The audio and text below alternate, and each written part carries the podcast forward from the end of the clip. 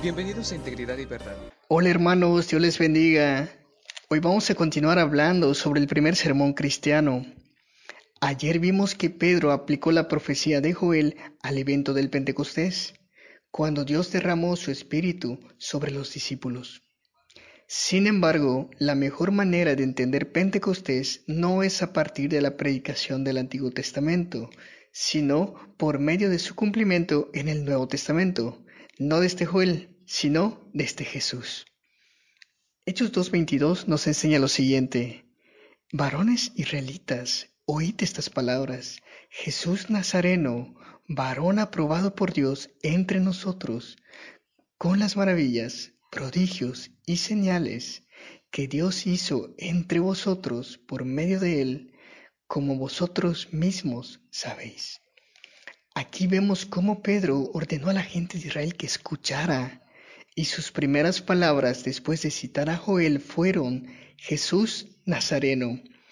Y está bien, así debe ser, porque todo acto que pretenda proclamar el Evangelio y hacerlo sabiamente siempre debe llevar a las personas a la persona y a la obra de Cristo.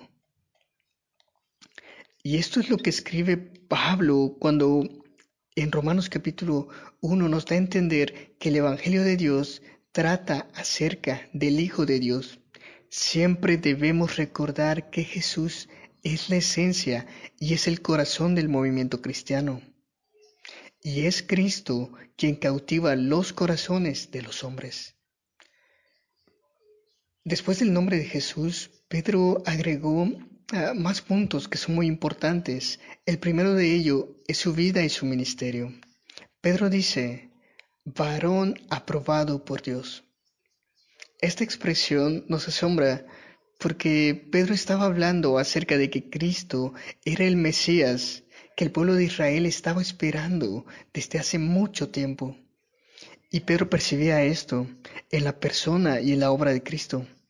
Además, Pedro enfatizó la confirmación de Jesús reuniendo las tres palabras del Nuevo Testamento que se refieren a los milagros que Dios realizó públicamente por medio de él. Y estas tres palabras son milagros, maravillas y señales. La primera palabra, milagros, proviene de una palabra griega que se dice dunamis, y esta indica la naturaleza de un milagro, que es una muestra del poder de Dios. Mientras tanto, la segunda palabra, maravillas, está hablando acerca de cómo las personas reaccionaban ante estos milagros, es decir, creaban asombro en las personas. Y la tercera palabra indicaba un propósito y tenía el objetivo de comunicar el significado de que Jesucristo era el Mesías, validándolo así como el Hijo de Dios.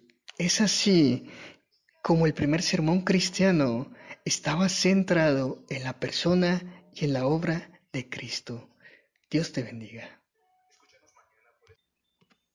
Escúchanos mañana por este medio para seguir reflexionando juntos.